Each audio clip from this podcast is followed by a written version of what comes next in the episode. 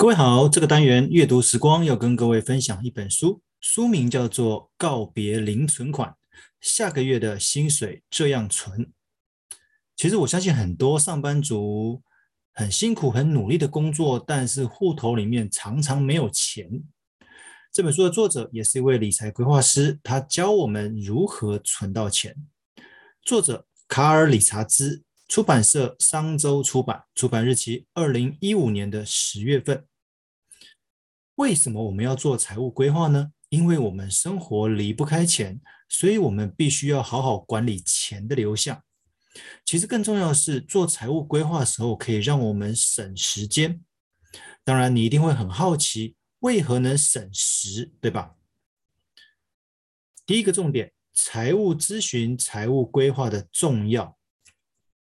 其实，财务咨询、财务规划能够让我们检讨过去的用钱习惯，避免重蹈覆辙，调整到最佳的财务体质。不然的话，我们一直走在错误的道路上面，财务状况只会更糟。我们这样想：如果今天出了社会十几二十年了，依旧户头没有存款，你难道不会好奇，可能是哪一个环节出了问题吗？财务咨询、财务规划可以让我们确实的放眼未来，转嫁或者降低风险的发生，就足以让我们减少财务上面的许多损失。例如，你可以透过保险规划，可以找到一个适合自己的投资策略等等。而为钱烦恼这件事情，其实是很浪费时间的。你与其逃避，不如勇敢面对。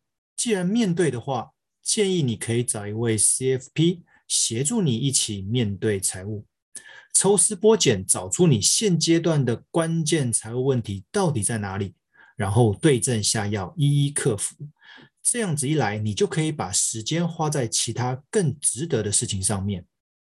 当然，一位好的财务顾问在协助你了解个人的金钱观之前，他并不会贸然推荐任何有助于财务的理财商品。投资工具给你，而财务顾问的一句话，往往有机会让你开启自我探索财务世界的大门。书中的第二个重点，为什么金钱对你来说很重要？身为财务顾问的作者，他常常在咨询的时候问客户一句话：“你觉得自由是什么？”那金钱可以带来自由吗？各位不知道有没有认真想过这个问题？那如果咨询的客户回答金钱是可以带来自由的，那作者就会继续追问：为什么你觉得自由对你来说很重要？能不能具体的举些例子出来？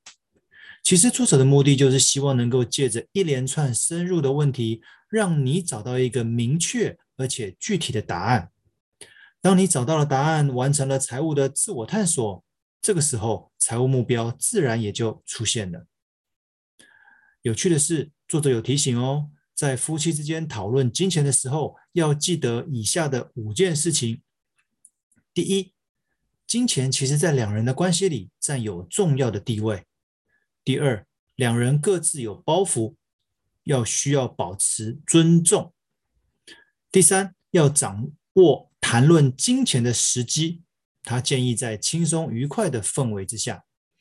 第四，不要总是把金钱摆在最后讨论。第五，建议讨论时要有客观的第三人在场，也就是财务顾问了。因为毕竟身为旁观者，身为第三者，哦，他可以看到比较清楚的财务问题，可以看到整个财务的轮廓，哦，才能给予有效的建议。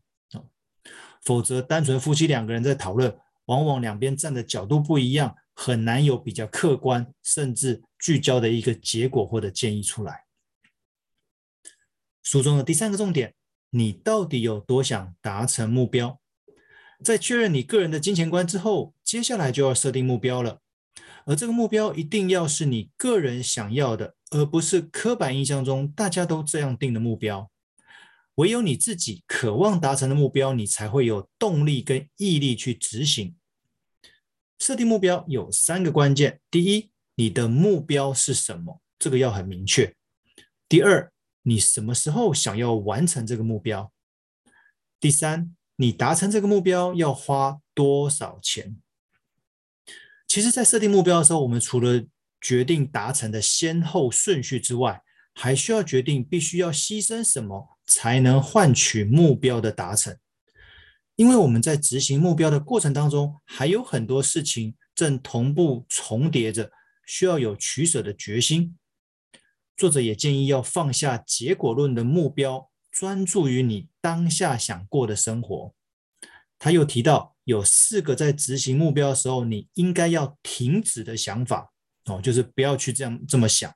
第一个，停止对未来过度期待；第二，停止在意我们无法掌握的结果；第三，停止忧虑；第四，停止和他人比较。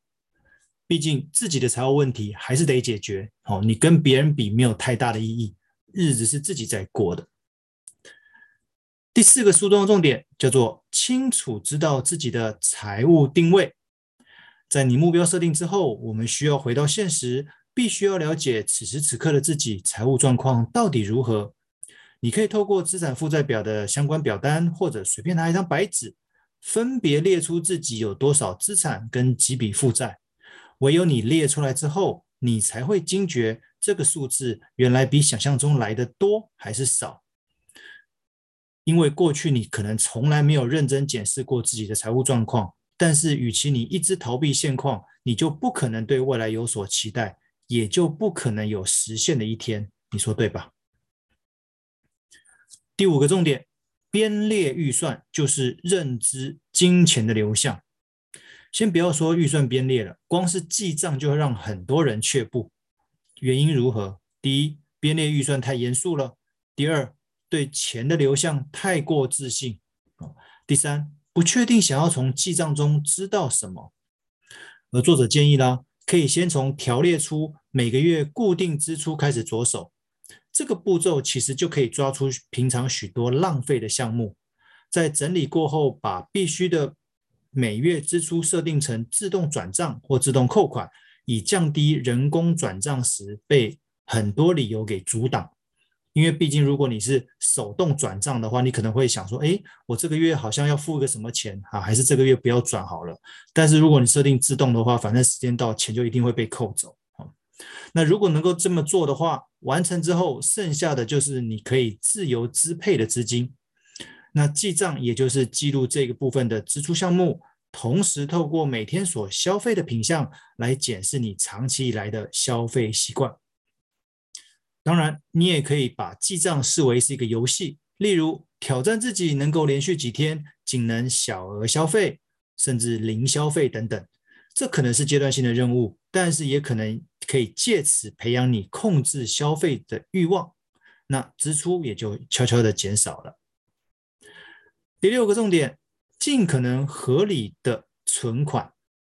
他说，除了编列预算来控制支出之外，强迫储蓄是从另外一个角度来准备未来的资金。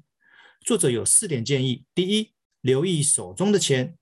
如果你希望养成存钱的习惯，就应该时时刻刻在花钱的时候提醒自己是否同时有完成存钱的动作。第二，把意外之财存起来。除非你今天有庞大的债务需要处理，否则退税、继承的遗产、收到的礼金、工作的奖金等等意外之财。尽量避免作为犒赏自己之用哦，记得要存起来哦。第三，自动化存款，其实理财首重纪律，而人性往往是纪律的敌人。唯有透过设定自动扣款、自动存款，才能确实把钱留下来。第四，设定短期目标，毕竟少了目标，也就少了执行的动力。与其设定遥不可及的长期目标，不如先从短期。较小的目标开始设定，透过感受完成目标的成就感，才有持续前进的可能。书中的第七个重点：先保障后理债，再投资。在评估过风险时候，可能个人的经济损失，借由购买足够的寿险、意外医疗等保障，以转嫁未来的可能医疗费用。除非你现在就已经备妥相关医疗的预备金，否则什么保障都不需要的观念，可能会导致未来的某一天需要透过现有资产来变现，而这样的挖东墙补西墙的方法，只会让你的财务更糟糕罢了。很多人有较高利率的借贷，其实大多来自于过去的不良消费习惯，而稳赚不赔的投资就是优先且加速清偿这类的债务。或许你会说出一连串无法确实还款的理由，但是如果无法赚取如同贷款利率的投资报酬，就应该放弃借由投资来偿还债务的天真想法，而聚焦在还款这件事情。因为你如果能够提早偿还债务所省下的利息，对个人的财务而言是正向的，是加分的。在消费所导致的负债，例如卡债、信用贷款、保单贷款等来临之际，作者建议你只有两条路可走：要么你多赚一点，要么你少花一点。但是如果你这两条路都不做选择，那你的人生跟你的财务渐渐的将会从彩色转为黑白。投资的观念人人有，只是会常忽略罢了。一旦你轻忽了基本观念，投资的结果也会不如预期。作者提醒，在投资的时候有三个关键：第一，分散投资组合；第二，维持低成本；第三，风险和报酬成正比。简单而言，只要能分辨何谓投机，就是所谓短期的，以及投资，就是中长期。再透过 ETF 相关投资工具选定一套适合自己的投资策略，你的获利才有机会来期待。书中的第八个重点：为什么你需要一位真正的财务顾问？其实关键就在于顾问并不是你。怎么说呢？因为顾问是旁观的第三者，他所以可以看到财务问题的全貌。因为是旁观者，所以他能够比较客观、比较理性。才能发掘出财务的真正问题。